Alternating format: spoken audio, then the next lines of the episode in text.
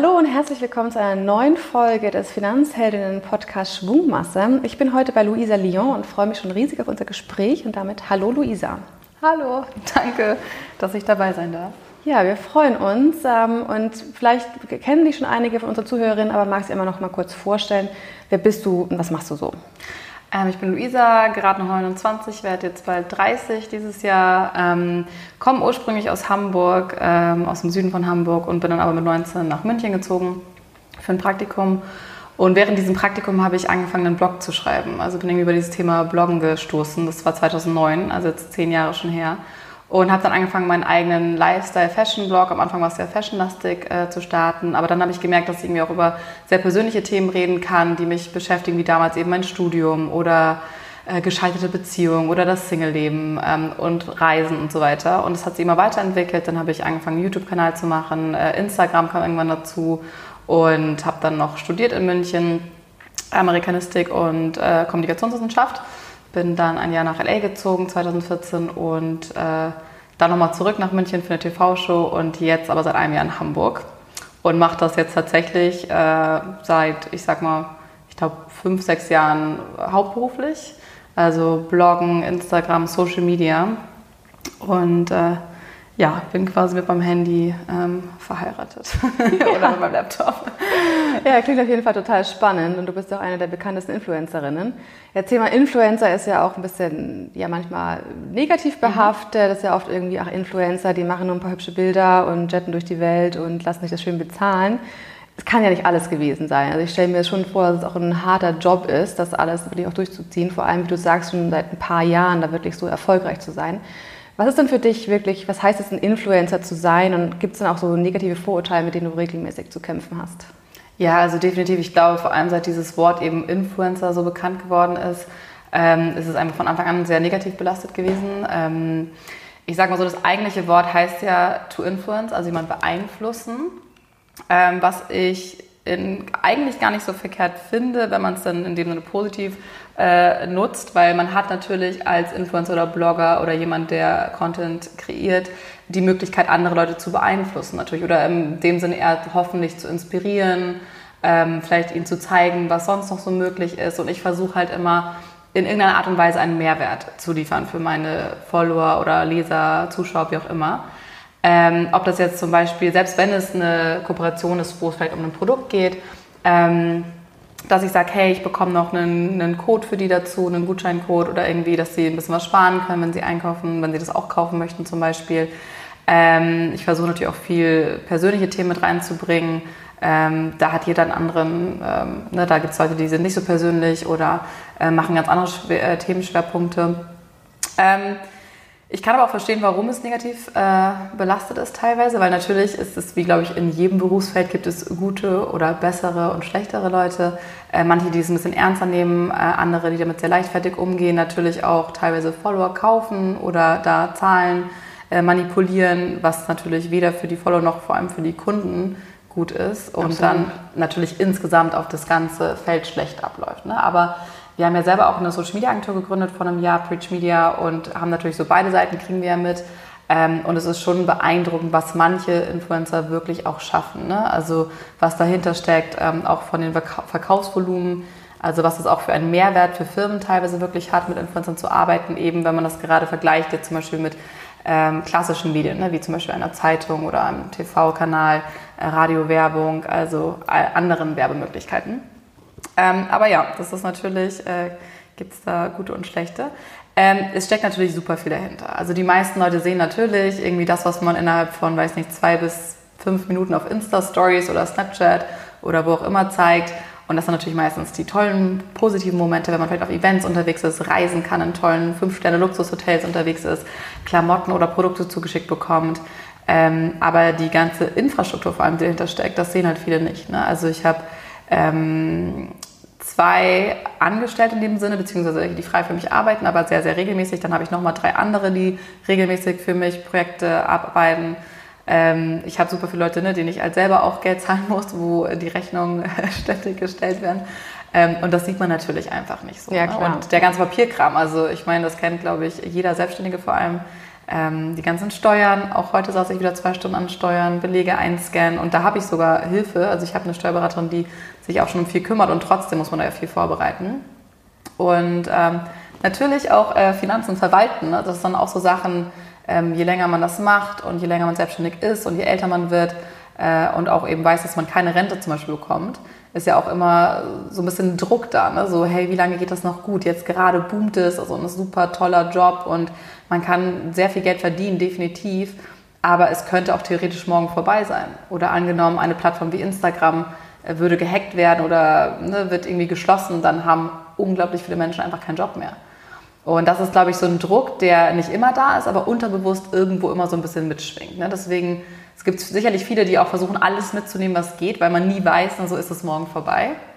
Und da finde ich es einfach wichtig, dass man da auch versucht, so ein bisschen gegenzusteuern und sich da eben Alternativen sucht und vielleicht nebenher noch Projekte aufbaut, die vielleicht auch nachher finanziell ähm, was dazu beisteuern und ja, das sind also Sachen, die nachher im Hintergrund laufen. Ne? Die sind vielleicht jetzt nicht so primär auf Instagram oder auf den Social Media Plattformen zu sehen, aber die laufen auf jeden Fall im Hintergrund. Ja, ja du hast ja gerade schon ganz viel erzählt, ähm, auch das Thema irgendwie, was hast du alles? Also du hast ein Unternehmen gegründet, du bist, hast einen Blog, bist ganz viel auf Social Media unterwegs, du hast, soweit ich weiß, eine eigene Schmuckkollektion, eine eigene mhm. Koletten, äh, hier Klamottenkollektion, du hast ein eigenes Duschgel, du hast deinen eigenen Podcast. Habe ich irgendwas vergessen? Also es gibt noch ein paar, aber das waren die wichtigsten.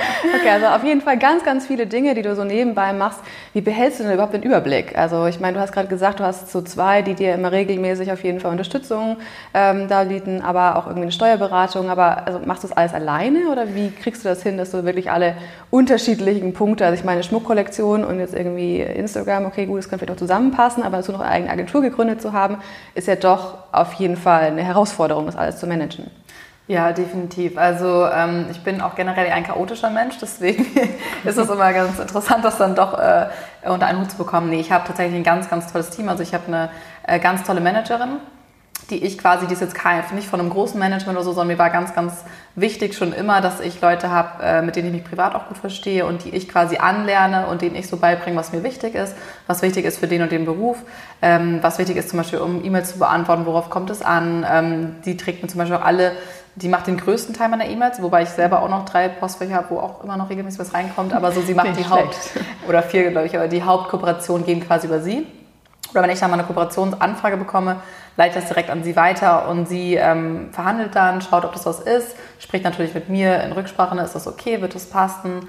Ähm, und dann trägt sie das zum Beispiel auch in die Kalender ein. Und das ist schon eine Riesenhilfe. Also allein so ein Strukturelement zu haben, dass man sagt, okay, ich habe mein, auf dem Handy meinen Kalender, da steht alles drin, da kann ich morgens mal reinschauen oder für die nächste Woche schauen, was so ansteht.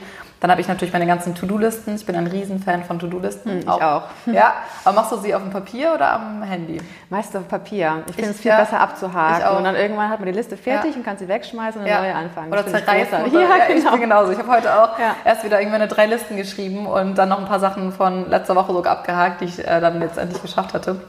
Man nimmt sich ja mal ein bisschen zu viel vor meistens. Meistens, ne? ja. Für einen Tag, aber auf eine Woche gesehen schafft man das dann doch. Ähm, genau, also ich bin ein Riesenfan von, ich habe, ach genau, ich habe noch einen Planer auch, äh, mhm. so einen EVA-Planer, so einen Jahreskalender quasi, wo auch To-Do-Listen mit drin sind. Und das finde ich halt super praktisch. Ne? Einfach, dass ich immer Sachen aufschreiben kann, abhaken kann, abarbeiten kann. Ähm, genau, meine Managerin, dann habe ich eine, die mir hilft, zum Beispiel meine Videos zu schneiden und meine Podcasts zu schneiden. Das ist auch schon mal eine ganz tolle Hilfe. Aber ich habe jetzt niemanden, der mir, sage ich mal so, im Alltag hilft jetzt äh, mit dem Paketchaos oder ähm, solche Geschichten. Also keine Assistentin hatte ich mal eine Zeit lang in München. Aber es ist auch immer schwierig, weil theoretisch sind meine Arbeitszeiten so unregelmäßig. Ne? Und manchmal braucht man dann irgendwie, hat man nochmal abends um 10 so einen Arbeitsschub und äh, gerade total Lust, das alles hier aufzuräumen oder äh, Klarschrift zu machen, zu ordnen. Ähm, das ist dann immer ein bisschen komplizierter. Heißt ja nicht äh, ohne Grund selbst und ständig. Genau, so ist es, ja. Ähm, nee, aber ich habe auch eine ganz tolle Hilfe. Und bei unserer Agentur zum Beispiel, das macht mein Partner hauptsächlich. Mhm. Ähm, und da haben wir auch noch äh, zwei Leute, mit denen wir zusammenarbeiten, nochmal ein Videograf und ein Fotograf und eine, die sich ähm, auch da um die Kooperation und E-Mails hauptsächlich kümmert und noch eine, die sich um Social Media kümmert. Ähm, und noch ein Team in LA. Also es ist dann doch ein bisschen größer. Sogar weltweit, also nicht genau, schlecht. Ja. Also auch immer eine Herausforderung. Ich meine, LA ist nochmal ganz andere ja. einmal Kultur, aber ja auch ganz andere einfach Zeitzone. Das ist, das ja ist genau der Punkt. Ähm, ich, jeden Tag äh, freue ich mich, wenn äh, Dan hier äh, abends um 10 anfängt ähm, zu telefonieren, weil dann ist LA langsam aufgewacht mhm. oder beziehungsweise eine gute Uhrzeit und dann geht es echt immer bis spät in die Nacht teilweise, dass die Phone-Calls haben oder irgendwelche Meetings haben, weil es natürlich echt schwierig ist mit der Zeitzone. Ähm, deswegen haben wir auch überlegt, ob wir vielleicht tatsächlich mal irgendwie äh, Ende des Jahres mal ein bisschen länger hingehen, dass es ein bisschen leichter wird, weil gerade tatsächlich sehr, sehr viel in LA auch passiert und das einer unserer Hauptmärkte ist. Und ja, das ist tatsächlich ein kleines Problem mit den Zeitzonen. Ja, das kann ich mir gut vorstellen. Ja, aber es klingt ja wirklich total spannend. Du hast es vorhin schon angesprochen, Thema Selbstständige bekommen keine, also nicht automatische Rente, man muss sich alles irgendwie selber drum kümmern. Und hast du dann da auch irgendwie, wie gehst du da an die Finanzplanung ran? Also machst du das auch komplett selber oder hast du dann nur diese, die Steuerberaterin, die dir da Unterstützung bietet? Oder wie hast du das ganze Thema Finanzen für dich aufgegleist? Ähm, also ich, seit ich klein bin, interessiere ich mich total für Geld im Sinne von, dass ich einfach gerne so, ich habe schon früher als Kind immer wenn ich gebabysittet habe oder Sachen an einem Straßenrand verkauft habe, ich es immer gespart und in eine Spardose getan und mir aufgeschrieben, wie viele Stunden ich irgendwas gemacht habe und dann immer gegengecheckt. Ähm, und da habe ich irgendwie schon, also ich würde sagen, ich kann ziemlich gut mit Geld umgehen. Ähm, ich bin aber auch ein Mensch, der sich gerne mal was leistet und auch gerne reist und das Geld auch gerne teilweise ausgibt, aber immer zu einem Punkt, wo ich sage, nee, bis dahin, das ist okay, aber das habe ich schon immer angefangen, dass ich eigentlich irgendwie gespart habe oder so ein Extrakonto zum Beispiel hatte und wo es dann irgendwann immer mehr Geld wurde und ich immer mehr verdient habe, kam natürlich zuerst die Steuerberaterin, ähm, dann meine Mutter, die ist auch selbstständig, ähm, auch schon sehr lange und die hat mir natürlich sehr viel geholfen, äh, gerade bei so Finanzthemen, ähm, hatte mir dann irgendwann auch mal, ich weiß gar nicht, woher das, nee, genau, mein Ex-Freund hatte damals, äh, den ich in München, mit dem ich zusammen war, der hatte damals schon ähm, sich auch eine Wohnung gekauft. Ähm, der war auch selbstständig und hat irgendwie von seinem gesparten Geld dann sich eine Wohnung damals gekauft, auch sehr, sehr klug, da waren die echt noch so viel günstiger und hat sich dann quasi, hat das echt Glück gemacht. Also er hat dann mit, dem, mit den Mieteinnahmen der ersten Wohnung quasi den zweiten Kredit finanziert und immer so weiter, so dass er mittlerweile, glaube ich, irgendwie acht oder zehn Wohnungen hat. Wow. Und die teilweise echt schon abbezahlt sind, was Wahnsinn ist, ne? vor allem in so einem jungen Alter. Und der war ein paar Jahre älter als ich, aber jetzt auch nicht signifikant älter. Das wäre noch so eine weitere Frage gewesen irgendwie. Also ich weiß, dass du eine Immobilie hast und gerade auf Versuche bist nach einer zweiten Wohnung. Mhm. Ähm, ist es sozusagen dein einziges, also einziges Steckenpferd, wo du sagst, darauf setzt du jetzt voll, dass du sagst, einfach Immobilien und die vermieten ist genau dein Ding?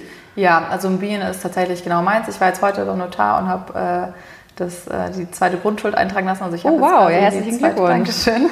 Äh, habe jetzt die zweite Wohnung und da sind auch schon Renovierungsarbeiten und genau, das sind irgendwie so Sachen, da habe ich gemerkt, für mich, habe das natürlich auch in Absprache mit meiner Steuerberaterin gemacht, ähm, und mit meiner Mutter und mich mit anderen Leuten nochmal irgendwie unterhalten, die auch ein bisschen Ahnung haben.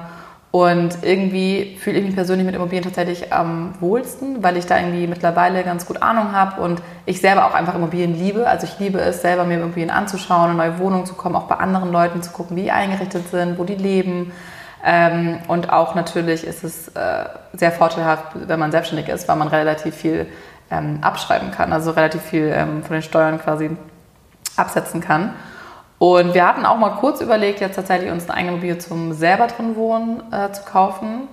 Aber da sind wir jetzt tatsächlich so ein bisschen von weggekommen. Ja, vor allem mit dem Plan, eventuell nochmal nach LA genau, zu gehen. Und vor so. allem wegen LA, ja. aber definitiv auch wegen ja. LA und auch, weil das tatsächlich, das haben ja auch immer schon alle Makler und jeder hat mir immer gesagt, so, es macht keinen Sinn, selbst alle, die Immobilien besitzen, sollten eigentlich, wohnen trotzdem oft selber zur Miete. Ich habe es aber nie so ganz verstanden, jetzt habe ich mich damit wirklich nochmal beschäftigt und es ist tatsächlich so, dass man einfach, wenn man eine Immobilie äh, kauft, in der man selber wohnt, ähm, kaum was absetzen kann. So, ne? Und das ist einfach ein Riesenunterschied, jetzt wenn man selbstständig ist und sonst eben eine Immobilie vermietet. Und ja, Immobilien sind irgendwie total mein Ding, macht mir auch total Spaß. Ähm, ich habe ich interessiere mich auch für Aktien. Also ich habe mal so ein bisschen angefangen, aber ich habe einfach irgendwie keine Ahnung davon. Also kann das überhaupt nicht vergleichen jetzt mit Immobilien. Immobilien sind für mich viel greifbarer. Das ist etwas, was ich sehen kann, wo ich reingehen kann, wo ich entschlüsselt Ist ja auch viel einfacher, genau. Du wohnst ja auch schon ja. immer irgendwo drin. Also du wohnst ja. in der Wohnung, in einem Haus, deine Eltern haben schon wahrscheinlich ja. irgendwo gewohnt. Ähm, und das ist natürlich viel, viel greifbarer, wenn man sagt irgendwie, ja, das, das ist was zum Anfassen, das kann ich angucken, das kann ich mir irgendwie gut vorstellen. Da gibt es kleine Wohnungen oder Riesenhäuser, aber alles dazwischen. Und es ist ja auch irgendwie so eine Generationenfrage. Also ich weiß auch von meinen Eltern irgendwie, das ist ja auch so ganz klar, Immobilien ist das super. Also mhm. Immobilien ist eine gute Altersvorsorge, auch irgendwie zum Drinwohnen. Da kann man sich ja darüber streiten, ob es jetzt irgendwie, wenn man selber genutzte äh, Immobilien hat, dass es wirklich als Altersvorsorge yeah, sehen kann. Ja, oder ähm, vor allem ja eben diese, diese vermieteten Immobilien, die ja. da einfach äh, total spannend sind. Ich muss für mich gestehen, also ich finde das Thema super spannend, auch irgendwie, klar, irgendwie meine Eltern haben auch ein Haus und äh, haben das irgendwie abbezahlt und es ist einfach eine tolle Vorstellung, irgendwann mal so mhm. sein eigenes zu haben. Also ich kann diesen Reiz total nachvollziehen, ich kann auch voll nachvollziehen, man hat irgendwie eine Wohnung in einer coolen Lage am besten noch und hat, mhm. ja, wie dein Ex-Freund vielleicht auch das Glück gehabt, irgendwie frühzeitig zugegriffen zu haben und äh, gut Mietzahlungen zu bekommen, ja. tolle Wertsteigerung auch zu haben. Ja. Aber natürlich ist es auch immer so, wo ja auch viele, also ich eingeschlossen, irgendwie so ein bisschen zurückschrecken, dass du halt einfach echt ein Batzen Eigenkapital dafür brauchst. So, also, ne, das, das ist nicht stimmt. so, wir als Finanzhelden sagen immer irgendwie, ne, also Wertpapiere sind super geeignet, um auch mit einem kleinen Budget anzufangen, mhm. weil du durch diese Wertpapiersparpläne wirklich ab 25 Euro im Monat anfangen kannst. Mhm. Und dir dann über die Jahre wirklich halt einfach ein schönes Portfolio aufbauen kannst, wo du dann wirklich gut drauf aufbauen kannst. Ja. Viel flexibler bist, vielleicht auch, ähm, weil du sagen kannst, irgendwie du steckst nach oben, du hast eine weiß nicht, eine Gehaltserhöhung bekommen von 100 Euro und da sagst du, die Hälfte nimmst du einfach so, weil du das dir irgendwie was gönnen möchtest oder was auch immer. Und die andere Hälfte nimmst du zum Beispiel und steckst es, ähm, steckst es in dein Depot und sagst halt, okay, dann erhöhe ich halt meinen Sparplan zum Beispiel um 50 Euro. Also nur so ähm, beliebige Zahlen jetzt. Ähm, dass man da einfach flexibel ist, wie möchte man das handhaben. Deswegen finde ich persönlich Wertpapiersparpläne großartig. ähm, aber ja, ich kann auch total nachvollziehen, dass es äh, nicht halb so konkret ist und dass man auch so ein bisschen Berührungspunkte oder Berührungsängste davor hat, weil man ähm, nicht so oft in Berührung damit kommt. Die Deutschen einfach wirklich eine totale, mhm. Ja, halb Angst vor der Börse entwickelt haben. Ja, es ist alles nur totales Teufelzeug und nur was für Zocker und nur was für Reiche. Und das ist ja genau das, womit wir als Initiative versuchen, gegen vorzugehen und zu sagen, nee, es ist gar nicht so verkehrt. Also man kann da so viele verschiedene Produkte erhandeln. Also ein Wertpapier ist ja nicht nur ein genaues Produkt, sondern es mhm. ist ja eine Vielzahl an, an Produkten.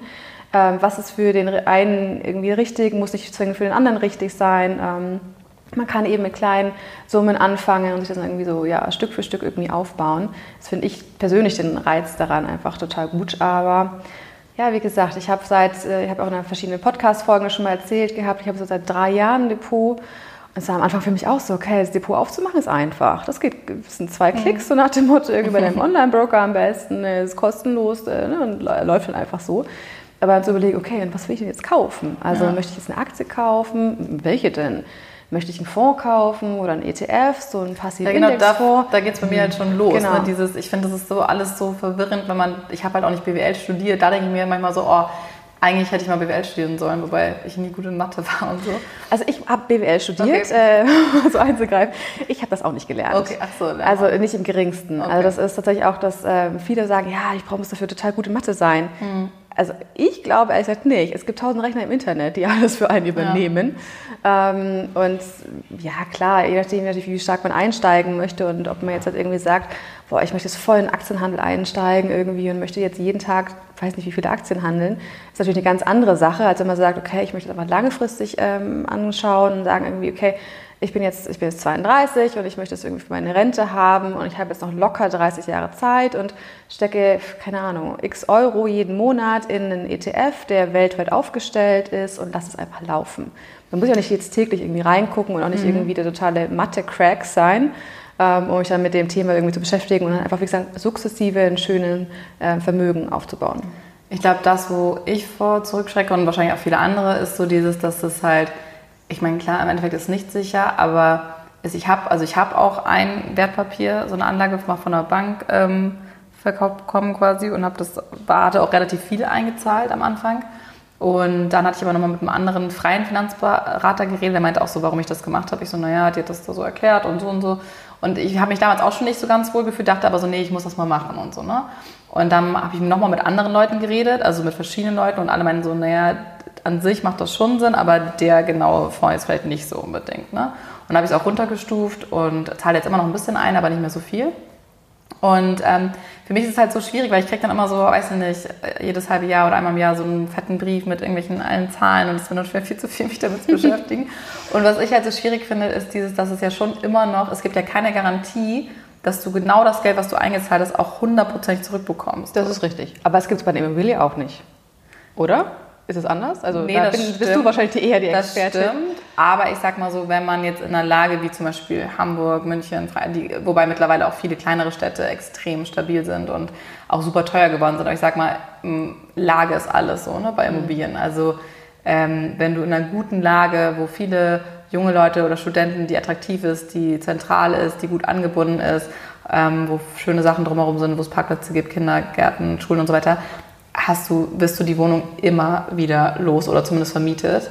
in der Regel. Und ähm, so gesehen ist es schon für mich, ich weiß nicht, ist es nicht sicherer, ne? aber so vom Gefühl ist es für mich sicherer, weil ich denke so, okay, allein zum Beispiel in Hamburg, der Immobilienmarkt in manchen Stadtteilen ist innerhalb von einem Jahr um 40 bis zu 60 Prozent gestiegen. Das heißt, die gleiche Wohnung, die ich vor einem Jahr gekauft habe, in dem gleichen Haus, auf dem ein Stock höher oder tiefer, aber gleiches Haus, ähm, war ein Jahr später in einer ähnlichen, also gleiche Größe und so, zum Verkauf und die hat einfach schon 70.000 Euro mehr gekostet. Ja, verrückt. Und das ist schon Wahnsinn. Ich meine, klar, ich habe auch viel Geld in die Renovierung und so gesteckt, deswegen kann man es nicht ganz genau so rechnen, aber es ist schon Wahnsinn, wenn man das so wirklich hautnah selber miterlebt und sieht, wie das quasi steigt. Aber ich finde es total spannend. Ich würde, magst du vielleicht nochmal, das hast du wahrscheinlich schon öfter erklärt jetzt, aber vielleicht für mich nochmal kurz in Kurzvariante, so die Unterschiede zwischen ETF, ähm, was gibt es noch? Ähm, diese Wertpapiere. Also ein ETF ist ein, ein Fonds im Prinzip. Also okay, ein, ein Fonds ist ein ein Warenkorb im Prinzip. Also es kann zum Beispiel ein Aktienfonds sein, dann sind da unterschiedlichste Aktien drin. Und ein Fonds selbst ist ähm, also aktiv gemanagt heißt, da steht ein Fondsmanager dahinter, der sagt, welche Aktien er gerade für richtig äh, empfindet und die sozusagen da reinpackt, also jetzt ganz plakativ gesprochen. Und ähm, der kauft und der Verkauf hat natürlich so eine Strategie, also jeder Fonds verfolgt eine Strategie, die kann man auch nachlesen. Ähm, und der handelt dann so, wie er es sozusagen für richtig empfindet und nach diesen Kriterien, die diese Strategie haben. Ah, okay. Ein ETF ist ein Indexfonds. Also ein Index ist zum Beispiel der DAX, also die 30 größten marktkapitalisierten Unternehmen in, in Deutschland. Da ist die Lufthansa mit dabei, Adidas mhm. mit dabei, etc. Und ähm, das ist einfach ein Index, der das abbildet, der diese 30 Unternehmen abbildet. Und der ETF ist ein Produkt, das ist auch ein Fonds, der wird exakt genauso gekauft, wie er in diesem Index ist. Also x Prozent Lufthansa, x ah. Prozent Adidas und so weiter und so fort. Also genauso wie es in diesem Index abgebildet ist. Und das gibt es eben auf Deutschland, also DAX-Ebene, es gibt den auch auf den MDAX, also den mittelgroßen Unternehmen, aber es gibt es auch auf weltweiten ähm, Ebenen. Ich glaube, der größte, der aktuell existiert, ist so ein, nennt sich MSCI All Country World, glaube ich zumindest, der ist.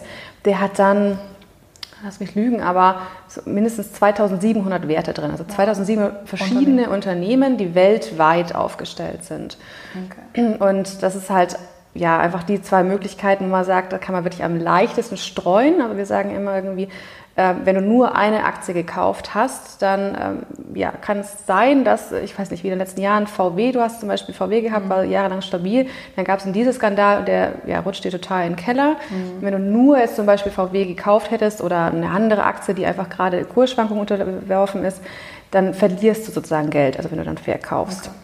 Okay. Je breiter du streust, also wenn du einfach mehrere Aktien von unterschiedlichen Unternehmen, unterschiedlichen Branchen, unterschiedlichen Ländern hast, desto besser bist du aufgestellt für Krisen. Das kannst du mit eigenen Aktien nachbilden, aber das kannst du eben auch mit solchen Fonds oder ETFs nachbilden und bist dann mit einem Produkt breiter aufgestellt. Also du meinst, du persönlich würdest eher so bereits existierende Fonds nehmen, als jetzt selber zu schauen, okay, ich finde das Unternehmen toll oder da habe ich einen Artikel gelesen, äh, das Unternehmen würde ich gerne unterstützen oder da glaube ich dran, dass die noch wachsen. Ich glaube, da gibt es keine pauschale Antwort, die jetzt irgendwie richtig ist. Das ist so total, wie man selber irgendwie auch tickt. Mhm. Also ähm, wenn man sagt, oh, nee, ich möchte irgendwie das mit diesen Fonds, das ist alles ja, irgendwie nee, nicht so meins, ich möchte mich da total gern selber beschäftigen, dann ist auch super. Ähm, ich glaube, also ich persönlich glaube, dass man, wenn man einzelne Aktien ähm, hat, muss man sich mehr drum kümmern. Okay. Ähm, ich glaube, wenn man wirklich breit aufgestellte Fonds oder ETFs hat, ist man ein bisschen auf der vielleicht sicheren Seite. Aber es ist so meine mhm. persönliche Meinung, so wie bei dir irgendwie, du fühlst dich mit Immobilien sicherer. Ich ja. persönlich fühle mich zum Beispiel mit ETFs sicherer. Ja. Weil ich einfach sage, da kann ich auch irgendwie sagen, keine Ahnung, ich habe 200 Euro im Monat, wo ich sage, das Geld brauche ich nicht, das weiß ich auch, das brauche ich auf die nächsten zehn Jahre nicht. Diese 200 Euro stecke ich zum Beispiel in einen ganz breit gestellten ähm, ja, Weltindex. Und die sind meistens ja längerfristig aufgebaut, oder? Genau. Das heißt eher so auf 5 bis 10, 20 Jahre. Genau, also insgesamt sagt man ja so, dass man an der Börse irgendwie so ja, mit einem Zeithorizont irgendwie größer 10 Jahre ist, nicht ganz verkehrt, um eben diese Schwankungen auszugleichen. Also ist natürlich auch mal irgendwie, man sieht ja nur so die vergangenen Kurse, man kann natürlich nicht irgendwie mhm. in die mhm. Zukunft schauen. Deswegen ist so die Frage irgendwie, was passiert, wie geht es mit einem Unternehmen weiter? Ist denn jetzt ETF wirklich das Richtige? Wer weiß, also aktuell macht es einen guten Anschein. Mal gucken, was in fünf Jahren irgendwie so mhm. ist und wo wir dann stehen. Und kann man dann auch früher das rausnehmen, das Geld, wenn man das irgendwie mal braucht gerade? Oder geht das dann nicht, weil das fest drin ist? Das ist ein Produkt, das du jederzeit verkaufen kannst. Also du kannst eine Aktie jederzeit verkaufen, kannst einen ETF jederzeit ja. verkaufen. Da kommt es aber ein bisschen darauf an, was hast du für ein Produkt. Das ist wieder auch, da kann man keine wirklich allgemeingültige Aussage zu treffen, je nachdem, was du für ein Produkt gekauft hast. Es gibt ja noch viele weitere, das sind so die bekanntesten, wo wir irgendwie sagen, das sind ähm, diejenigen, womit wir uns irgendwie einigermaßen wohlfühlen, wo wir mhm. sagen können, das wäre eine Idee wert. Es gibt ja wirklich, wenn man sagt, ja, die Börse ist nur was für Zocker, es gibt auch Zockerprodukte natürlich. Ja. Würde ich persönlich einfach nicht weiterempfehlen. Und gibt es da irgendwie, ich hatte mal so eine App, die, also ich hatte mal so eine App auf dem Handy, dann wurden mir mal die ganzen Börsen Kurse angezeigt und das hat sehr pro Sekunde, Millisekunde ändern sich da die ganzen Kurse und war mir das auch schon wieder zu viel, habe ich irgendwann gelöscht, weil ich mir dachte so, nee, dann innerhalb von ein paar Sekunden ändern sich da die Zahlen, dann kann ich mich ja niemals entscheiden für irgendwas. Mhm. Ähm, Gibt es da noch eine Website oder wie machst du das? Hast du dann quasi so ein, auf dem Desktop irgendwie so eine Webseite, wo du dann die Fonds verwalten kannst und dann schaust du ab und zu mal rein oder wie läuft das ab? Also ich habe meinen Online-Broker, wo ich eben meine ganzen Wertpapiere drin mhm. habe und wo ich regelmäßig reingucke, wie laufen die so. Ähm, aber wie gesagt, ich habe so diese, diese langfristige Sicht. Ob das jetzt morgen irgendwie 5 Euro gesunken ist, der Kurs okay. oder nicht, ist mir total egal. Also ich du schaust gar nicht so oft drauf, weil du weißt, es ist eh erst relevant. Ja, also ich schaue schon, aber dann gerne, weil es mir einfach Spaß macht. Ja, irgendwie ist es total spannend finde, auch mal irgendwie zu sehen, man sagt ja immer irgendwie, ja, Rendite oder Zinsen, irgendwie, was heißt das denn irgendwie? Was sind denn 2%, was sind denn 5%, was sind vielleicht auch mal minus 8%? Das ist ja in Zahlen so schwer greifbar irgendwie. Ne? Und auch dieses ganze Thema Zinseszinseffekt, das ist ja auch das, was so toll irgendwie daran ist. Man hat sozusagen über die Jahre diesen Zinseszinseffekt, der dir wirklich ein Vermögen anspart. Also wenn du mal dich informierst, ein äh, Zinseszinsrechner ist großartig. Man muss keine Mathe dafür können, sondern einfach äh, Google mal. Das ist wirklich eine super Sache, wo man wirklich sehen kann, was es dann auch ausmacht, äh, irgendwie zu sagen, okay, ist das vielleicht 3% mehr Rendite oder nicht. Okay. Und ja, also das ist also die Frage, was hat man wie gesagt für Produkte, wo informiert man sich? Ähm, hat man Aktien, muss man sich vielleicht ganz anders informieren, als wenn man sagt, oh, ich habe mich jetzt irgendwie mal intensiv damit auseinandergesetzt und ich glaube, dass Fonds 1, 2, 3 oder ETF 1, 2, 3 genau die richtige für mich sind und die möchte ich langfristig irgendwie haben und ich gucke da ein paar Mal im Jahr rein und checke, ist es immer noch so, passt die Strategie noch zu dem, wo ich gerade stehe? Das ändert sich ja auch. Also keine Ahnung, wo ich in zehn Jahren stehe. Und muss man dann darauf Steuern zahlen, wenn man damit Gewinn macht? Wenn man verkauft, ja. Man hat ja diesen, diesen ähm, Steuerfreibetrag im Jahr und äh, wenn man dann darüber hinausgeht, dann gibt es Steuern, die man zahlt, ja. Das ist ja genau das Gleiche, wie du zum Beispiel auch bei Immobilien. Ähm, Mieteinkünfte musst du ja auch versteuern. Und es gibt dann aber auch so eine Regel wie bei Immobilien, kannst du ja nach zehn Jahren, wenn du eine Immobilie gekauft hast, kannst du dir nach zehn Jahren ähm, ohne die Steuer zu zahlen verkaufen quasi. Also ohne Gewinn, diese Gewinnsteuer zu zahlen zu verkaufen. Gibt es auch, wenn man sagt, man macht so einen 10-Jahres-Fonds oder? Ich muss gestehen, was Steuern angeht, bin ich natürlich nicht mehr die Expertin. Aber eigentlich eine total gute Idee. Wir müssten mal mit einer Steuerexpertin irgendwie sprechen, die uns das ja. nochmal ein bisschen genauer irgendwie ähm, bezeichnet. Ähm, also ich habe nicht vor, innerhalb der nächsten Jahre zu verkaufen. Aktuell, das ist mhm. wie gesagt mein persönliches äh, Gefühl. Mal gucken, wie das dann so weitergeht äh, und wie ich das so empfinde. Ähm, aber man kann auf jeden Fall jederzeit verkaufen und ähm, nur auf die Gewinne musst du Steuern zahlen. Okay. Dann weißt du auch nicht, ob man das absetzen kann von den Steuern. Wahrscheinlich nicht. Nein. Müssen wir mal das äh, müssen wir mal genauer äh, schauen und vielleicht ist nochmal eine andere Sache, wenn man Selbstständiger ist, wie das dann ja, genauso das mit den Steuern ja irgendwie läuft. Aber wenn du da deine gute Steuerberaterin an der Hand hast ähm, und einfach mal fragen und einfach mal die Informationen an uns rüberschicken, dann interessiert das ja noch ein paar andere Finanzheldinnen und mhm. dann können wir da nochmal eine extra Folge zu machen. Wäre auf jeden Fall total interessant. Also das ist also die Frage, aber ich bin auch keine Finanzexpertin, die jetzt da total ja. irgendwie die Auskünfte irgendwie zu geben kann. Also das ist äh, die wirklich so ganz tiefe Steuerauskünfte. Da bin ich ähm, nicht ganz die richtige tatsächlich. Aber ich finde es auf jeden Fall sehr spannend und wenn du da Interesse hast, dich ein bisschen einzulesen, wir haben als Finanzheldin ja, Finanzcoach die App ähm, vor kurzem rausgebracht. Das ist eine kostenlose App für iOS und Android, wo man einfach mal so die, die Basics lernen kann. Also wo man einfach sagen kann, wirklich in kleinen Häppchen runtergebrochen, äh, was ist eine Aktie, was ist ein ETF, wie entwickeln sich Börsenkurse, wonach wähle ich was aus. Es ist da wirklich alles mit drin. Da ist auch der Podcast hier verlinkt, da sind äh, ja verschiedene unsere Beiträge auf unserem Magazin auf unserer Webseite mit drin. Also wäre vielleicht auch eine spannende Überlegung noch. Ja, mega cool, perfekt. Jetzt werde ich mir ja. mal anschauen, weil ich finde es auf jeden Fall echt ein spannendes Thema und ich habe es immer so im Hinterkopf und will mich immer so dann mal drum kümmern und dann denke mir so, ah nee, dann doch wieder, jetzt habe ich gerade, wie gesagt, die zweite Immobilie war dann irgendwie, irgendwie doch ein bisschen wichtiger. weil ich hier mitbekommen habe, wie es gewachsen ist. Aber ich finde es trotzdem, also wenn man die Möglichkeit hat, vor allem auch vielleicht sogar beides zu machen, ne, ist das ja vielleicht auch nicht verkehrt. Ähm, und gibt es noch so eine Regel, wo du sagst, das und das würdest, also gibt es so eine Faustregel, nach der man sich vielleicht ungefähr richten kann, so ähm, so und so viel Prozent äh, vom Netto- oder Bruttoeinkommen oder so und so viel Prozent vom, was man übrig hat, sollte man investieren? Oder habt ihr da irgendwie irgendwelche Tipps in die Richtung? Also wir haben keine Faustregel. Wir, ja. wir sagen, es kommt ganz drauf an, in welcher Situation du steckst. Okay. Also wir sagen, fangt früh an, fangt mhm. klein früh an irgendwie und sagt, irgendwie arbeitet euch hoch, auch wenn man jetzt vielleicht nicht so unfassbar viel Geld irgendwie verdient, äh, aber vielleicht noch in der Ausbildung sich befindet und sich das ja steigern kann.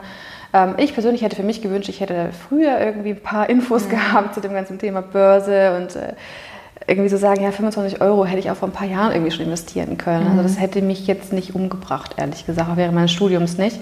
Ich glaube, früh anfangen und sich selber informieren, was möchte man, um dann zu gucken, irgendwelche Aufstellungen zu machen, was kommt denn rein bei mir, was geht raus, was habe ich denn überhaupt an Sparpotenzial und dann zum einen, wie kann ich meine Ausgaben vielleicht minimieren, also was, was sind so Sparpotenziale, wo ich sage, das ist nicht wichtig oder da habe ich irgendwas übersehen, das geht vielleicht raus oder das ist irgendein Abo, das ich noch zahle und das brauche ich ja. überhaupt gar nicht mehr. Ähm, das ist so die eine Seite und auf der anderen Seite zu sagen, okay, wie kann ich denn meine Einkünfte erhöhen? Also wie du auch als Selbstständiger irgendwie sagst, mhm. ne, du weißt nicht, wie lange geht es so weiter, ähm, wie bilde ich mich denn weiter, auch Thema Humankapital ist bei dir auch eine total interessante äh, Geschichte, wie bildet man sich weiter, wie kann man mhm. vielleicht irgendwie nebenbei noch was machen, wie kann man ja das nächste Mal um eine Gehaltsverhandlung einfach ja, sich bemühen und zu gucken, okay, vielleicht klappt das irgendwie. Also wie kann ich mein Einkommen erhöhen, meine Ausgaben vielleicht ein bisschen senken und wie kann ich dann da schauen, okay, von dem Betrag, der übrig bleibt, kann ich einfach mehr investieren. Und dann ist es, wie gesagt, so eine Frage irgendwie, fühlst du dich auch wohl mit dem Thema Börse? Also wenn man sagt, oh, es bereitet mir solche Bauchschmerzen, ich kann dann gar nicht mehr schlafen, dann würde ich ja noch überdenken, ob ich es wirklich mhm. machen sollte. Ähm, oder wenn man sagt, oh, Immobilien, wie du das sagst, irgendwie, ich fühle mich total wohl damit, das ist genau mein Ding, ja, dann ist das doch super. Also das ist, ich glaube, Hauptsache, ähm, wir Frauen sind ja eben noch mal gesagt, ein mhm. bisschen mehr in der Pflicht, meiner Meinung nach, dass wir sagen, ey, es ist egal, was wir machen, äh, nicht ganz egal, aber Hauptsache wir tun etwas. Wir beschäftigen uns mit dem Thema und äh, wir unterstützen uns auch gegenseitig, holen Informationen, auch das ganze Thema. Ja. Äh, wir sprechen einfach drüber. Also es ist ja immer noch so, die Deutschen sind total irgendwie, dürfen nicht über Geld reden, weil es ja ganz verpöntes ja. Thema und auf keinen Fall irgendwie Freunde, Familie und um Himmels Willen bloß nicht bei den Arbeitskollegen irgendwie. Mhm. Da haben wir vielleicht noch ein bisschen Nachholbedarf. Ja, das, das finde ich auch. Also ich habe auch so, meine Mama natürlich sowieso, aber auch mit meiner besten Freundin oder mit mehreren von meinen Freundinnen ähm, rede ich total viel über Geld, ne? so, wo andere irgendwie gar nicht drüber reden. Und ich finde es eigentlich auch total schade. Ich würde auch manchmal gerne mit meinen Followern drüber reden und denke mir so, nein, ich kann es allein schon nicht wegen meinen Kollegen machen, so, ne? weil mhm. das ist, dann gibt es ja auch mal so, oh, nee, man spricht da nicht rüber. Und es ist ja auch schwierig bei uns, sage ich mal, in der Branche hat halt jede andere Preise. Also man kann gar nicht sagen, ein Influencer verdient so viel Geld und der andere so und so viel. Ne? Oder ein Blogger mit so vielen Followern macht das und das an Geld. Es gibt ne, Leute, die haben verdienen mit einer Million weniger als welche, die vielleicht nur 50.000 Follower haben oder so. Ne? Ähm, deswegen ist das vielleicht in anderen Bereichen ein bisschen leichter, aber ich finde es total interessant und auch spannend, sich da mit, auch mit Freunden drüber zu unterhalten. Und ich versuche auch mal meine Freunde, auch meine Follower dazu äh, zu motivieren und aufzufordern, echt mit anderen, also mit Leuten, mit denen man vertraut, natürlich darüber zu reden. Weil erstens, was bringt das anderen? Also kann jetzt nicht wirklich immer was mit der Information anfangen. Ne?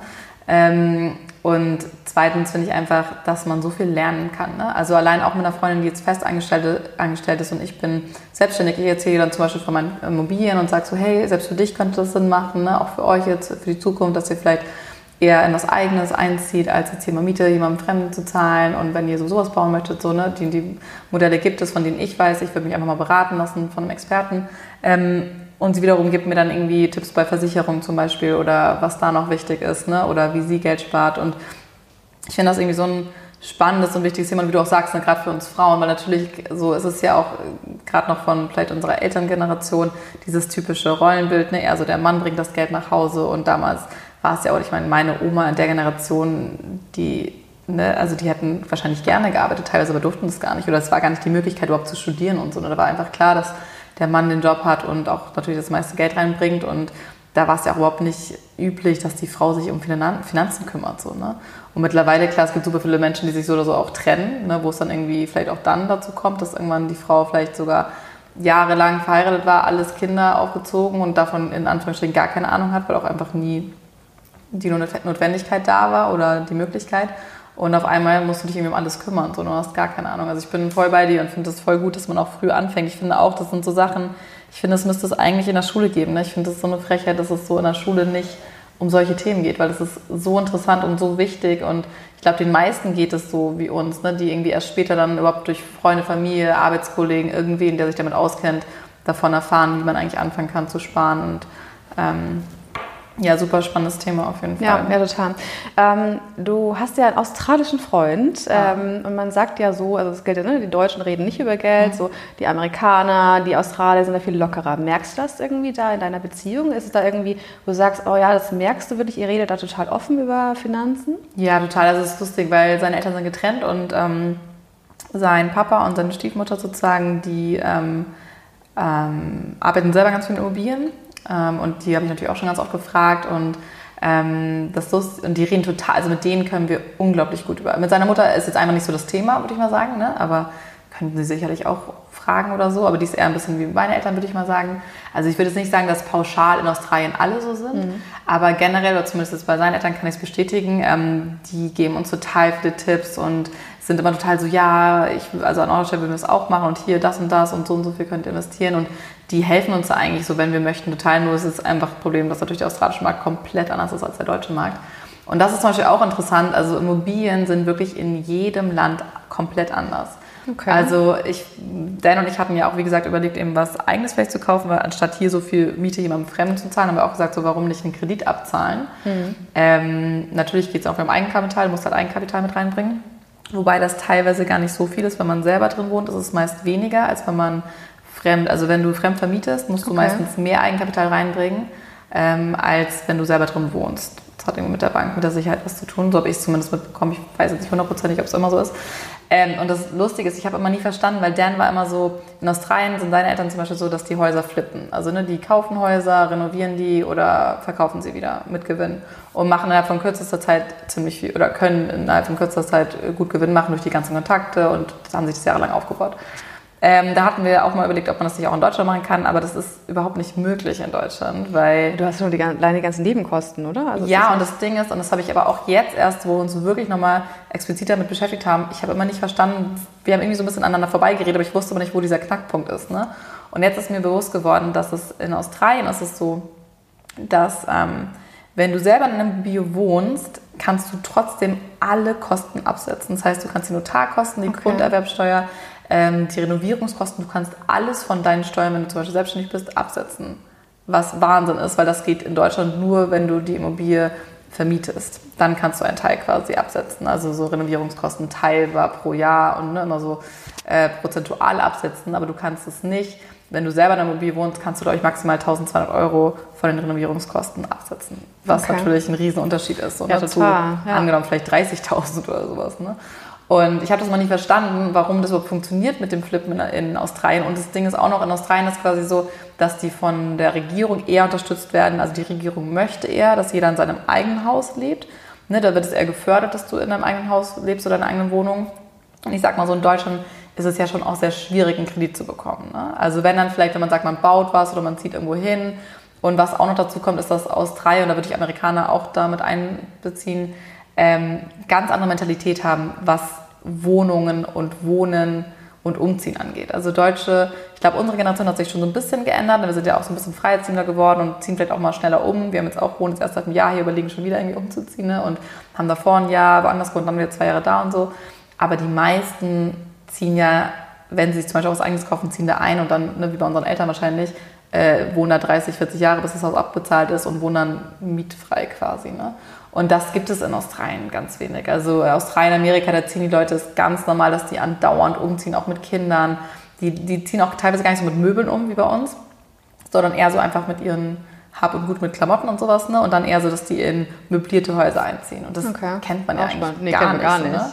Kennen wir vielleicht noch von der WG irgendwie. Ja, ich bin von ein der- halbes Jahr genau. Praktikum woanders und suche mir ein möbliertes Genau. WG-Zimmer oder so. Und ich ja. finde das so lustig, weil da haben Dan und ich schon so oft drüber geredet, das ist so ein anderes Mindset, weil ich hänge auch voll, ich sage immer die ganze Zeit so, wenn wir uns ins Wohnung angeschaut meinte ich so, ja, aber unser Esstisch muss da mit rein. Also, du siehst ja, wie Ja, groß er ist, der ist Ja. 2,60 Meter lang und der ist riesig und dann auch so, Luisa, wir also das soll jetzt nicht dein Ernst, dass du diese Wohnung nicht möchtest, weil du diesen Esstisch, ich so, doch, ich möchte den unbedingt dabei haben und mein Bett möchte ich auch mit dem und das Sofa auch und das und das auch und das ist so, er kann das gar nicht verstehen, weil er so, hä, wie kann man an so Dingen so hängen, weil die das einfach nicht kennen. Und er ist innerhalb von, ich glaube, wo ich ihn, selbst wo ich mit ihm zusammen war, die anderthalb Jahre Fernbeziehung ist er, glaube ich, dreimal umgezogen oder viermal sogar. Also das ist ganz normal da irgendwie. Ne? Und, für uns ist es, glaube ich, total der Schritt, wenn man sagt, man zieht um und ich habe gar keinen Bock jetzt wieder umzuziehen und dann die ganzen ja, dann musst du Sachen so viele packen irgendwie. Ja. Wenn du nicht packen musst, ist es ja viel Eigentlich einfacher. ganz geil. Also wenn ich jetzt so denke, okay, wenn man, und ich glaube, das ist halt der Unterschied, wenn man von klein auf so aufwächst, dass man nicht so eine extreme Bindung zu äh, Gegenständen hat, wie zum Beispiel Möbeln und äh, Zimmern und so weiter. Und in Amerika und auch in Australien ist es ja auch so, dass die immer diese Bedrooms haben. Also ähm, wenn wir zum Beispiel angenommen, das hier ist eine Vierzimmerwohnung, ähm, für die wäre das eine Two-Bedroom-Wohnung, weil die das Wohnzimmer und, und dieses Zimmer gar nicht zählen würden. Das ist einfach Ah, okay. da. Also die zählen quasi nur in Schlafzimmern. Das Okay, ist sagen, also Wohnzimmer und Esszimmer Das ist, ist vorausgesetzt, das ist vorausgesetzt. Und, ah, okay, das ist auch Und spannend. entweder du, also das ist eigentlich immer so, das ist auch in amerikanischen Wohnungen und Häusern ganz oft so, dass du halt reinkommst oder äh, so ähnlich wie hier halt so ein riesen, sag ich mal, ein großes Zimmer hast, so ein Essbereich, offenen Essbereich, äh, Küche, Wohnzimmer. Ähm, und das ist dann quasi so einfach Wohnzimmer. Es wird aber nicht berechnet als jetzt ein Zimmer oder so. Und bei uns ist es ja definitiv um ein Zimmer. Weil du kannst ja Absolut, selber ja. sagen, was du daraus machst. Ja. Und das ist einfach komplett unterschiedlich bei denen. Deswegen ist schon spannend, auch so vom Mindset, die denken ganz anders nach über solche Sachen. Ja. Ja, total spannend. Ich glaube, wir können jetzt noch ewig über Immobilien irgendwie äh, fach, Ja. fachsimpeln. Ich finde das Thema wirklich äh, total spannend. Aber ein Thema, was ich auch noch richtig spannend finde, äh, ist das Thema Hochzeit.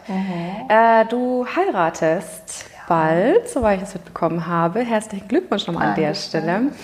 Und ja, Thema Hochzeit ist ja wirklich ein hochemotionales Thema irgendwie und was ja auch ähm, gut Geld kosten kann. Ich habe Mhm. nochmal nachgeguckt. Ähm, es heißt, dass im Schnitt die Deutschen 8000 Euro für ihre Hochzeit ausgeben.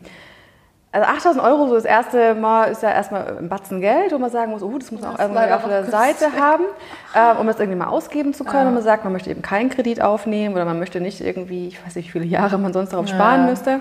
Das stimmt. Aber wenn man irgendwie nochmal rechnet, man möchte irgendwie ein tolles Kleid haben, der Mann will natürlich einen Anzug haben, die Ringe, dann hat man auch immer keine Leute eingeladen, man möchte ja irgendwie, ähm, ich weiß nicht, wie groß man feiern möchte, man möchte was zu essen haben, was zu trinken haben, DJ, einen Fotograf und so weiter und so fort. Das sind ja wirklich dann so viele Posten, die sich summieren und die ja schnell echt teuer werden.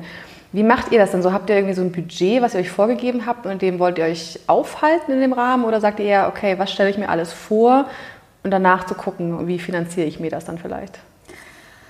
Ja, interessante, viele Fragen. Ähm, also, wir wollen nächstes Jahr heiraten. Ähm, und wir würden ganz gerne im Ausland heiraten, in Italien. Ähm, ist jetzt nicht festgelegt auf Italien, aber ich hatte irgendwie schon, seit ich Kind bin, habe ich immer so, fand ich Italien irgendwie total toll und habe es immer so als Traumvorstellung gehabt. Und äh, Dan will auch tatsächlich oder würde sehr ungern in Deutschland heiraten, weil er halt auch sagt, okay, er wohnt schon in Deutschland quasi für mich, er ist für mich hier hingezogen, jetzt nicht, weil er Deutschland so liebt, also klar, Deutschland ist schön und so, aber man kann es ja verstehen. Ne? Es gibt unglaublich wenige Australier in Deutschland ähm, und äh, die meisten, die hier sind, sind wegen ihren Partnerin hier oder Partner hier. Ähm, ja, und das Ding ist, ähm, der Antrag kam relativ überraschend, also ich hätte erst eigentlich nichts damit gerechnet und deswegen hatte ich mir noch überhaupt keine Gedanken gemacht zur Hochzeit. Also ich habe nicht mal eine richtige Vorstellung gehabt, außer vielleicht eben irgendwo ne, so eine Gartenparty fände ich ganz schön oder so draußen, wo es schön warm ist, äh, mit unseren Freunden und Verwandten und Bar, was auch immer. Und dann fängt man natürlich an, so ein bisschen zu planen. Und am Anfang dachte ich so, ja, ach, keine Ahnung, vielleicht so, weiß ich nicht, wie viel es kostet, ja, so 5.000 bis 10.000 Euro oder sowas, keine Ahnung, ne? Und was ja auch schon unglaublich viel Geld ist. Und dann setzt man sich hin und erfährt mal so ein bisschen, redet mit Freunden, Bekannten, die auch definitiv keine Blogger, keine Influencer, sonst was. Und ich sag mal so, natürlich haben vielleicht Influencer in diesem Bereich noch ein bisschen mehr Vorteile, weil wir vielleicht auch noch ein paar Sachen ne, geschenkt bekommen würden oder günstiger bekommen würden. Ähm, und ich habe mit Freunden geredet, die halt schon geheiratet haben und war einfach nur geschockt, wie viel Geld eine Hochzeit auch teilweise in Anführungsstrichen eine ganz normale Hochzeit in Hamburg in einer schönen Location kostet. Ne? Ja. Das, da, da, das nimmt sich nicht mehr so viel mit Italien. Also Klar, was noch dazu kommt, sind natürlich dann die Reisekosten und so weiter. Und wir haben dann mal so ein bisschen gerechnet. Ich habe auch eine ähm, Wedding-Planerin, also eine Hochzeitsplanerin. Ah, sehr cool. Die uns da ein bisschen hilft und die uns auch mal auf so ein paar Sachen nochmal aufmerksam gemacht hat. Und ähm, gerade fürs Ausland bietet sich das an, würde ich sagen. Es sei denn, man wohnt in der Nähe und kann selber irgendwie da super viel mitplanen und hat auch die ganze Zeit. Es gibt auch Leute, die haben da total Lust äh, drauf. Oder man kennt da jemanden irgendwie, ne? Also, genau. Ja.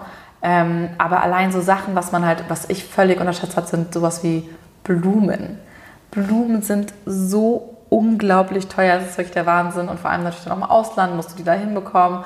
Dann brauchst du einen Floristen. Dann, also das sind so Kleinigkeiten, klar, das ist nicht notwendig. Ne? Das sind jetzt so Sachen, die ich irgendwie vielleicht unbedingt möchte, die gar nicht so wichtig sind. Ähm, und was ich auch, was mir einfach nicht bewusst war, wo das meiste Geld hingeht, ist das Essen. Ja. Also es geht gar nicht so darum, dass ja, jede Location kostet was. Manche Location ähm, ist, glaube ich, in Deutschland ähnlich. Manche Location musst du extra für die Location zahlen. Bei anderen Locations ist es so, dass du da einfach das Essen mitbestellen musst und dann zahlst du einfach pro Anzahl der Leute. Aber wenn man, wir wollen so, sage ich mal, wir hatten erst überlegt 90 Leute, dann haben wir schon gesagt, boah, das ist irgendwie ganz schön viel. Wir wollen eher versuchen, so um die 70 zu sein. 70, 80. Ähm, aber wenn man das mal hochrechnet, also unter 100 Euro kommt man eigentlich nicht. Also das ist, und das ist eigentlich, ist man gerade in Teilen eher so bei 150 bis 200 Euro.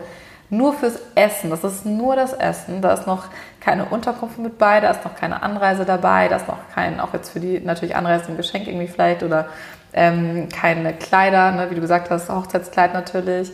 Ähm, keine Deko, kein keine Fotograf. Deko, kein, kein, genau, kein Fotograf, kein Videograf, ja. äh, kein, weiß nicht, extra Sachen, die man haben möchte, DJ, ähm, so unglaublich viele Kosten. Und als ich dann mal so ein bisschen geschaut habe, wo meine absolute Traumhochzeit wäre, äh, und wir das so ausgeredet haben, bin ich echt fast vom Stuhl gefallen. Also dachte ich so, boah. Und am Anfang war ich so, nee, auf gar keinen Fall. Ich sehe das einfach absolut nicht ein, so viel Geld für eine Hochzeit zu zahlen. Bei uns ist, es gibt ja schon noch manchmal Familien, wo vielleicht das auch Tradition ist oder einfach so, dass die Eltern ein bisschen was dazu zahlen. Und das ist bei uns einfach definitiv nicht so. Also vielleicht werden Dans Eltern ein bisschen Wein dazugeben, ne? aber das, selbst das muss man ja extra zahlen, wenn man äh, fremden Wein dazu nehmen möchte. Deswegen bringt das auch nicht so viel. Nee, also deswegen, wir sind da schon auf uns selber gestellt und das ist ja auch völlig okay. Ähm, wir haben da auch so ein bisschen andere Vorstellungen. Also ich glaube, ich bin noch mittlerweile gewillt, ein bisschen mehr Geld dafür auszugeben als Dan. Auf der anderen Seite sagen wir auch so, wir haben auch mit vielen geredet und viele sagen so, es ist halt, es ist wirklich, es ist scheiße viel Geld, aber mit denen, mit denen ich geredet habe, war es so, dass sie gesagt haben, es lohnt sich schon. Ne? Also die hatten, ich glaube, allen geht es ähnlich, mit denen ich bisher geredet habe. Alle sind so immer über ihrem Budget. Also jeder, im Endeffekt zahlt man dann doch meistens mehr, weil man, wenn man erstmal drin ist, sagt man so, ach komm, jetzt ist auch schon egal. Was natürlich auch nicht so optimal ist. Ähm, ja, wir sind, ich bin gespannt. Wir fliegen jetzt nächste Woche nach Italien, mal ein paar Locations anschauen. Wow. Und dann auch wirklich mal gucken, was dann wirklich real die Preise nachher sind, wo man vielleicht noch irgendwie ein bisschen runterhandeln kann. Ähm, ich ja, auch zu gucken, was ist einem wirklich wichtig. Ne? Oh, also was ist genau. Muss es jetzt irgendwie, ich weiß nicht, die teuerste Blume sein oder genau. reicht auch die Nein. Blume, die aktuelle Saison hat und ja. vielleicht irgendwie genau. günstiger ist? Ja, und ich glaube, da bin ich wirklich so, dass ich auch gesagt habe, mittlerweile so bei solchen Sachen bin ich auch mittlerweile gewillt, da echt ein bisschen runterzugehen, weil es ist wirklich ein bisschen schwachsinnig. Und viele sagen, oder eigentlich jeder sagt, auch der geheiratet hat, so, oh mein Gott, der Tag geht so schnell vorbei und man muss so ein bisschen aufpassen, dass man die Party nicht nur für die anderen macht, sondern auch für sich. So, ne? Ja, Weil, absolut. Man heiratet ja als ja, Paar. Also ist ja um einen selber so. Ne? Und dann sagt auch mal ja. so, Luisa, wir heiraten noch. Ich so, ja, aber ich will das. Und er so, Luisa, ist das aber unsere Party so? Und ich so, ja, okay. Ähm, also ich bin noch ein bisschen im Zwiespalt zwischen dieser perfekten Vorstellung, weil ich auch ein bisschen perfektionistisch bin, und wo ich auch sage, nein, ich möchte einfach eine coole Party haben. So, ne? Und nicht alles, was toll und wunderschön ist, muss teuer sein. Ähm, ja, und die Stimmung kann man eh nicht kaufen. Das also, sowieso nicht. Nee, und die Gäste Ohne die Stimmung so auch kippt ja, ja. Auch die, jede Party. Ne? Ähm, was ich aber sagen würde, ist, dass, also wir, ich fange jetzt tatsächlich schon an, so ein bisschen zu sparen. Mhm. Ähm, habe mich jetzt vielleicht auch gegen ein oder gegen die ein oder andere Sachen en, entschieden, privat, die ich nicht kaufe, weil ich sage, also nee, nächstes Jahr steht die Hochzeit an und das muss ich da schon auch ein bisschen sparen, weil so viel Geld habe ich jetzt auch nicht einfach mal so auf der Kante irgendwie. Und ähm, ja, ich würde immer schauen, also dass man einfach sich schon die Träume ermöglicht, die man unbedingt möchte, in dem, wenn das dann machbar ist. Aber ich würde echt versuchen, da keinen Kredit aufzunehmen, wenn das irgendwie machbar ist. Ich meine, klar, wenn es ein kleiner Kredit ist und man wirklich unbedingt, weiß ich nicht, genau das Essen haben möchte oder genau das Kleid. Aber zum Beispiel auch beim Kleid, also ich habe ähm, jetzt auch echt ganz, ganz tolle Kleider gefunden, die teilweise unter 1000 Euro, also unter 500, 600 Euro gekostet haben, was ja für ein Hochzeitskleid wirklich nicht so viel Geld ist. Also ich habe auch schon welche gesehen, die haben 5.000 bis 15.000 gekostet. Ähm, da gibt es mittlerweile schon tolle Möglichkeiten. Oder auch zum Beispiel Einladungen kann man ja super gut auch selber machen. Da muss man jetzt ja nicht irgendwie was teuer bezahlen und so. Es gibt schon Sachen, wo man sparen kann. Und ich würde echt gucken, dass man sich da irgendwie vielleicht ein Sparbuch anlegt oder, ähm, weiß ich nicht, wirklich hier so ein, so ein Glas hinstellt und immer so anstatt essen zu gehen, ne, einmal die Woche da 50 Euro, ich weiß es nicht, je nachdem, was halt möglich ist. Ähm, ja, aber ich glaube auch, dass so ein, so ein extra irgendwie Konto ja. oder irgendwie so ein, ich weiß nicht, ein äh, Auftrag auf mein Tagesgeldkonto irgendwie ja. das schon sinnvoll ist, wo man sagen kann, okay, gut, wir haben grob kalkuliert, was, was möchten wir haben, können wir es uns wirklich leisten. Ja. Also ich bin, dass ich persönlich auch total dagegen, einen Kredit aufzunehmen für die eigene Hochzeit. Ähm, Konsumkredite finde ich grundsätzlich äh, eher so fragwürdig. muss Man schon sich sehr genau überlegen, ob man es jetzt machen möchte oder nicht. Ähm, aber ja, es wird gesagt, okay, gut, irgendwie man hat jetzt noch, ich weiß nicht, ein Jahr, eineinhalb Jahre, manche planen ja wirklich unfassbar lange im Voraus, mhm. ähm, dass man sagt, okay, gut, was ist so das, was man unbedingt haben möchte, was ist vielleicht ja. noch ein bisschen nett, was man haben könnte, aber nicht zwingend sein muss, weil es, wenn es nicht ins Budget reinpasst. Ja. Und es dann so runterzustrippen irgendwie. Also was brauche ich denn pro Monat, was muss ich sparen, um es dann im Endeffekt auch wirklich zahlen zu können. Und, ja. Und ich glaube auch einfach wirklich, im Endeffekt, die meisten Kosten sind halt tatsächlich leider in dem Sinne, ne, die, also quasi was mit den Gästen verbunden ist. Also heißt vor allem natürlich Essen und irgendwie vielleicht auch Unterkunft, je nachdem, wo man feiert. Ähm, und dass man auch wirklich einfach guckt, am Anfang haben wir auch erstmal so alle einfach aufgeschrieben, mit denen wir uns gerade gut verstehen, wo wir sagen, hey, können wir uns vorstellen. Und allein jetzt innerhalb von, sag ich mal, drei Monaten haben sich da jetzt schon so ein paar Leute, sage ich so, hm, nee, die müssen vielleicht doch nicht auf die Hochzeit. Ne? Einfach so, weil man vielleicht doch nicht so eng ist oder doch jetzt nicht so viel zu tun hat miteinander. Und dann denken wir auch so, okay. Ähm, und was auch, also was ich jetzt nur von Freunden noch mitbekommen habe, die auch im Ausland äh, geheiratet haben, wo man vielleicht auch so ein bisschen längere Hochzeit macht, also nicht nur so einen Tage, ähm, sondern ein bisschen länger, dass was halt auch für Gäste gut zu wissen ist, ähm, das war mir vorher einfach auch nicht so bewusst, weil man da nicht so drüber nachdenkt. Sie meinte, was echt ärgerlich war, ist, dass die halt im Ausland geheiratet haben und am nächsten Tag nach der Hochzeit noch so ein Brunch hatten, was wir im besten Fall auch geplant haben, irgendwie, dass man das noch so ganz nett ausklingen lassen kann. Und äh, das musste sie aber natürlich auch irgendwie mieten, in so einem, die waren, glaube ich, in so einem Beachclub oder sowas und musste natürlich pro Person auch echt einiges zahlen. Und dann haben irgendwie an dem Tag oder nicht mal richtig abgesagt, irgendwie, weil die zufällig waren von der Party, äh, sind einfach nicht gekommen und dann sind irgendwie, glaube ich, sechs Leute nicht gekommen und es waren einfach mal 600 oder 700 Euro, oder? die dann, die du auch nicht zurückbekommst. Ja, und das ja, ist klar, einfach, ja. das ist, das ist eine, Hoch also eine richtig krasse Hochzeitstorte oder das ist nochmal ein, ein Flug irgendwo hin. Ne? Das ist halt echt schon viel Geld und das ist natürlich so Sachen, auch als Gast, dass man da so ein bisschen drauf achtet und wenn man irgendwo eingeladen ist und sagt so, hey, wenn man nicht kann, dass man einfach rechtzeitig absagt, so, weil das sind Sachen, die mir jetzt auch erst bewusst geworden sind, dass man oft dann natürlich auch Sachen gar nicht mehr absagen kann, wenn man Sachen gebucht hat dann ist den Caterern egal, ob dann die Person nachher kommt oder nicht, die haben das eingeplant. So, ne? Und ähm, dass man da irgendwie auch fair gegenüber den Leuten ist. Und ähm, ja, also ich meine, theoretisch, wir könnten jetzt auch, wenn Dan sagen, oder wenn wir sagen, wir können auch sagen, wir lassen das Ganze mit Italien, machen wir vielleicht, wer weiß, vielleicht kommen wir wieder und sagen so, Gott, das ist alles so viel teuer, zu teuer und sagen dann, nee, komm, wir feiern im Garten von meinen Eltern. So, ne? Also theoretisch, wenn man die Möglichkeiten hat, kann man ja meistens auch echt günstig heiraten. Ja, Oder hier in Hamburg zum Beispiel an der Alster. Ich meine, ne, man kann sich da in einen Park theoretisch, machen ja auch voll viel, dass sich da irgendwas aufbauen einfach und äh, da eine kleine Party machen. Also ja, ich glaube, es, es, muss ja auch nicht, also teuer heißt ja nicht gleich gut, ja. äh, wenn das absolut nicht. Ja. Ich glaube, es muss halt einfach wirklich zu einem selbst passen, muss zum Paar passen und ähm, also das ist so meine persönliche Überzeugung, dass man wirklich die Feier für sich macht und nicht für die ja. Gäste. Ich glaube, man neigt oft dazu irgendwie, ah, was ist denn, wenn, hm, aber äh, Gast XY hm, der mag vielleicht, keine Ahnung, der mag halt kein Barbecue, aber du bist ja selber total der Barbecue-Fan. Ja, ja. Ja, mal, ist deine Hochzeit, dann mach ein Barbecue, wenn du darauf Lust hast, ja, so nach dem Motto. Also stimmt, ja. ich glaube, man muss sich da echt so gucken, dass man sich selbst treu bleibt, dass es zu einem irgendwie selber passt und ja, ich glaube, was mit der Deko, also wenn man auch irgendwie so auf Instagram oder Pinterest unterwegs ist, also man kann ja da sich äh, Stunden über Stunden, ja. ich kenne das, ähm, rumtreiben. Ja. Man muss sagen, okay, gut, äh, man muss nicht alles machen. Und im Endeffekt, ja, die Deko ist nicht entscheidend für, für eine gute Party irgendwie, die dann auch in, im Gedächtnis bleibt, wo man sagt, oh Mann, das ist total super Hochzeit gewesen, jeder hat sich wohlgefühlt, man hat auch gesehen, das Paar, es liebt sich und es ist äh, einfach ein toller Tag. Ich glaube, das ist wirklich eine sehr individuelle Entscheidung. Ja. Aber, ja. Ich bin das gespannt, was du dann auf jeden Fall aus Italien berichtest. Ich werde das in deinen Stories bestimmt erfahren. ja, ich bin auch gespannt. Ja, und ich finde auch, was ich jetzt, glaube ich, auch schon so ein bisschen gelernt habe oder noch ein bisschen mehr lernen muss, ist einfach, dass ähm, eine Hochzeit ja auch zwischen zwei Menschen passiert. Ne? Und ich glaube, das haben viele ja. von uns Frauen so ein bisschen an sich, weil natürlich ist eine Hochzeit in der Regel eher ein Kindheitstraum von den, uns Mädels, ne? als jetzt unbedingt von den Männern. Und wir haben dann ja, oder viele haben ja schon so eine gewisse Vorstellung und wollen dann irgendwie Prinzessin sein oder für den einen Tag muss halt alles so perfekt sein und das stimmt schon. Und Dan sagt auch, und das ist auch wirklich so, und er sagt auch mal, Luisa, im Endeffekt, ganz ehrlich, es geht halt um uns und die Leute und dass wir eine coole Zeit haben und das stimmt auch und ich weiß auch, eigentlich sehe ich das genauso, aber natürlich dann auch so ein bisschen vielleicht wegen meinem Beruf oder weil ich so gewohnt bin, immer Bilder zu machen, immer alles so in Bildern und Videos zu sehen, denke mir so, nein, aber es muss alles perfekt aussehen, aber mittlerweile bin ich da schon auch ein bisschen von ab. Weil ja, auf Pinterest und Instagram kann man wirklich Stunden verbringen und das hört ja gar nicht mehr auf und das wird ja immer schlimmer. Ist auch so, mir hat auch schon ein Freund erzählt, dass teilweise Locations ähm, vor zwei, drei Jahren einfach 3.000, 4.000 Euro weniger gekostet haben. Ne? Dass es wirklich nur durch Pinterest und so gekommen ist, weil da irgendwer eine tolle Hochzeit hatte, tolle Bilder und auf einmal ist das alles schon so viel teurer geworden. Und irgendwann ist ja auch mal so eine Grenze. Und ähm, ja, ich meine, ich glaube auch, also die meisten Leute werden nachher erinnern, ob man im Pool gesprungen ist oder das Essen mega geil war oder die Musik war cool und jetzt nicht daran denken, oh mein Gott, die Blumen waren so schön. Ne? Also gibt wichtigere Dinge. Ja, auf jeden Fall. Ich bin sehr gespannt, was du erzählen wirst und äh, vielleicht so mit Blick ein bisschen, wie lange wir schon gesprochen haben. Ja. So eine letzte Frage noch an dich. Hast du irgendwelche Visionen für dich, also finanziell, beruflich gesehen, so für die nächsten Jahre, die du unbedingt noch erreichen möchtest?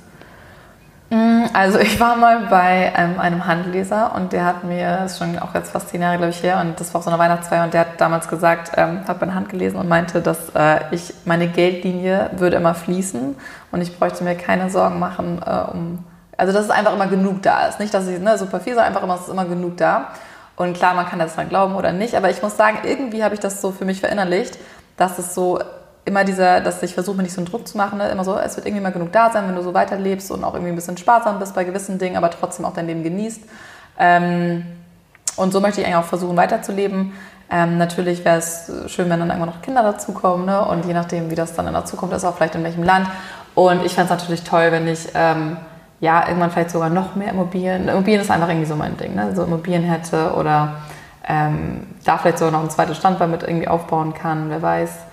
Ähm, und ja, dass man einfach immer das, was mir wirklich wichtig wäre, dass ich einfach hoffentlich niemals ähm, auf einen Kredit in dem Sinne ähm, sitzen muss. Jetzt natürlich beim Haus nimmt man auch einen Kredit auf, ganz klar. Ich habe ja auch Kredite definitiv am, gerade auch am Laufen, aber so, dass man jetzt nicht auf Pump leben muss oder irgendwie versucht immer so mit Geld ganz gut umzugehen und auch ehrlich zu sich selber ist und sagt so, hey, wenn es mal gerade nicht so gut läuft, dann lässt man halt mal die Reise ne? oder lässt mal das schicke Essen oder weiß ja nicht, den Urlaub sein.